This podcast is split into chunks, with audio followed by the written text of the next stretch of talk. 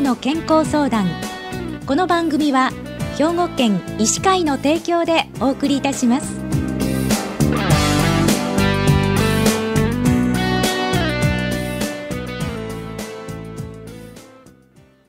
みんなの健康相談ご案内の広市加子です。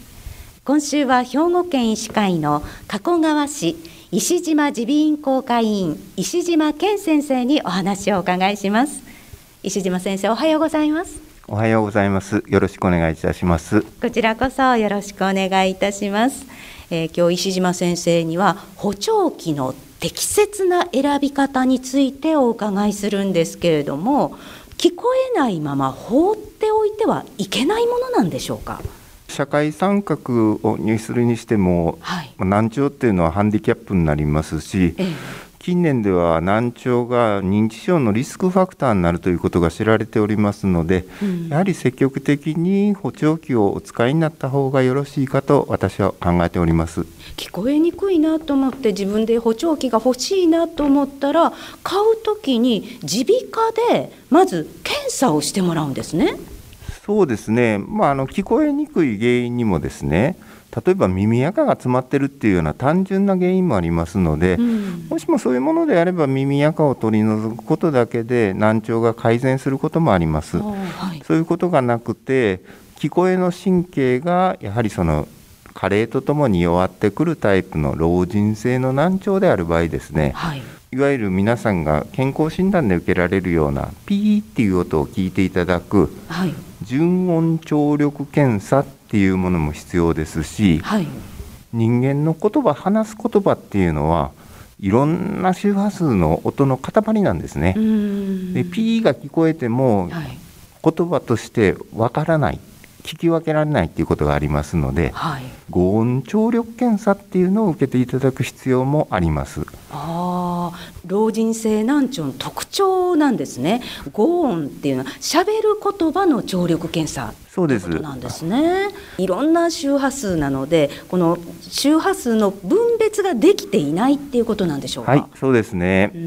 ただだから音を大きくすればいいっていうものではないはいもう老人性難聴のまあ特徴の一つとしてですね、ただ単純に音を大きくするだけでは聞こえが良くならない。ある程度以上の音の大きさを聞いてしまいますと、はいまあ、すごく不快感を感じてしまってね、もうあの逆にもっと聞こえなくなる。どの程度の音で、えー、の大きさで聞いていただくのが最も聞き取りが良くなるかっていうのを調べるのがこの合音聴力検査です。これは補聴器の調整には非常に大事な検査になってます。じゃその検査結果を持って補聴器屋さんに行くというあのメガネ屋さんに行くんですか？歴史的にメガネ屋さんで、まあ、補聴器売ることが多かったんですね、はい、これはやっぱりあの老人の方っていうのが目の方も弱ってきますのでメガネ屋さんにメガネをお買い求めに行かれる時にですね、はい、聴力も弱ってるために店員さんとのコミュニケーションが取りにくくなってるっていう、こういうことがありまして、はい、まあ、それだったらメガネ屋さんで補聴器も販売しようということになったと私は聞いております。あなるほど。今はもう補聴器専門店も増えておりますのであ、はい、あの補聴器っていうのはすごく調整が難しい機械ですのでね、もうきっちりした技術者さんがいるあのお店であれば、はい、もう安心なんですけれども、はい、それを見極めていただくというのがね、うん、大事は思います。でそのためにまあ耳鼻科医もアドバイスさせていただきますしね。はい。じゃあその補聴器の種類について聞かせていただきたいんですが。あの補聴器っていうのは。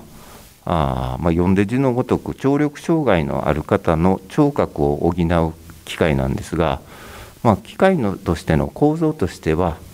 音を拾うマイクと、はい、その拾った音を増幅するアンプ、はい、その増幅した音を耳に入れるスピーカーの3つからできてます。はい。このアンプのところがね補聴器の要でして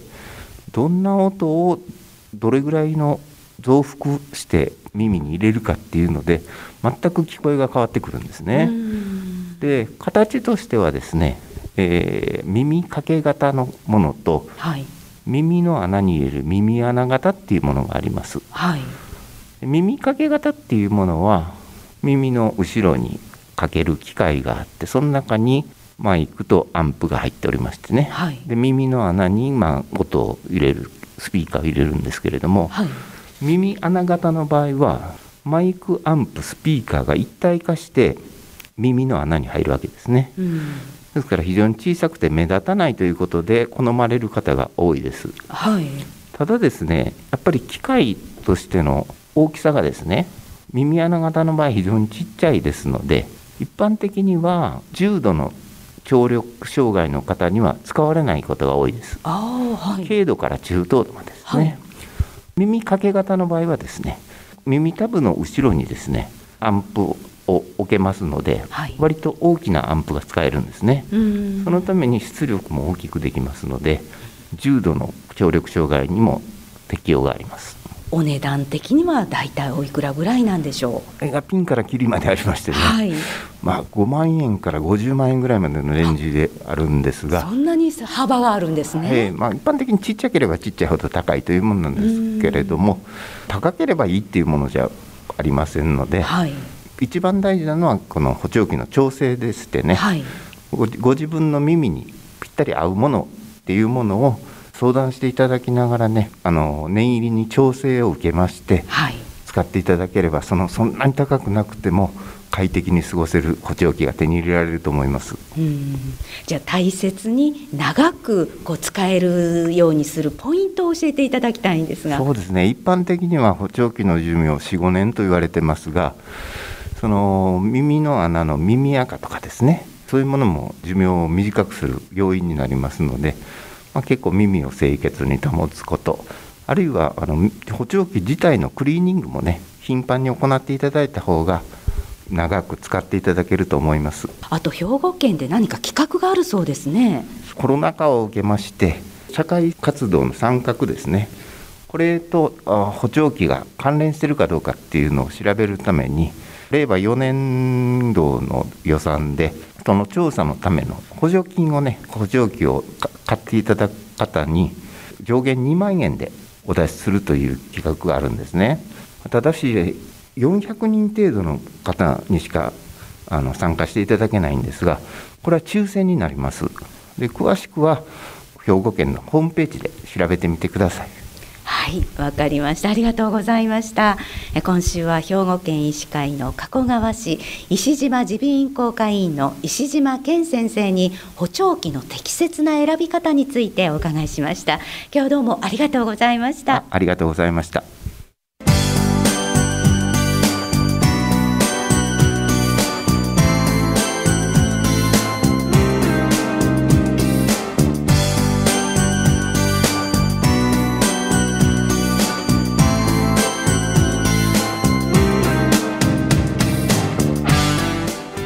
の健康相談